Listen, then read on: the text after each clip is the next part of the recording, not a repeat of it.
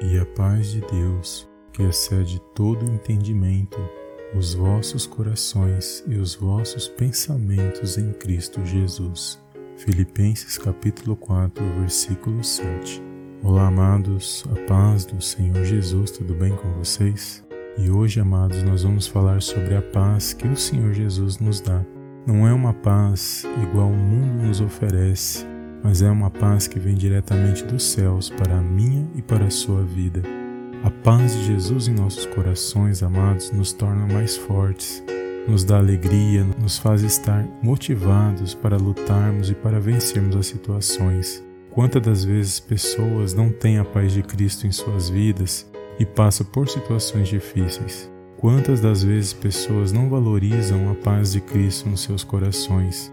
Ou não buscam por esta paz nas suas vidas, mas é por meio desta paz que nós seremos vitoriosos em nosso dia a dia. Por isso, nunca deixe de buscar a paz do Senhor e Salvador Jesus Cristo na sua vida.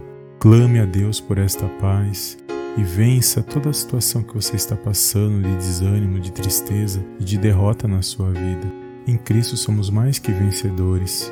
A Bíblia diz que maior é aquele que está em nós do que aquele que está no mundo. Por isso, busque a paz do Senhor na sua vida, esteja firme na fé mediante a palavra de Deus e alcance aquilo que Ele tem para a sua vida nesse dia de hoje.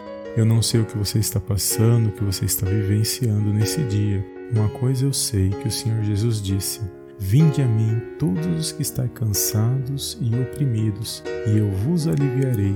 Tomai sobre vós o meu jugo e aprendei de mim, que sou manso e humilde de coração e encontrareis descanso para as vossas almas, porque o meu jugo é suave e o meu fardo é leve. Evangelho de Mateus, capítulo 11, versículo do 28 ao 30.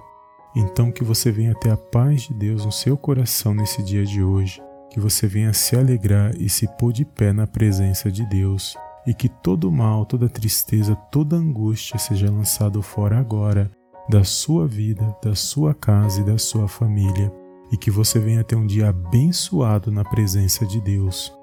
A última palavra é a que vem do nosso Deus, por isso que você possa guardar esta palavra no seu coração e que a paz de Deus esteja sobre a sua vida, para que você possa ser grandemente abençoado no nome de Jesus. Amém?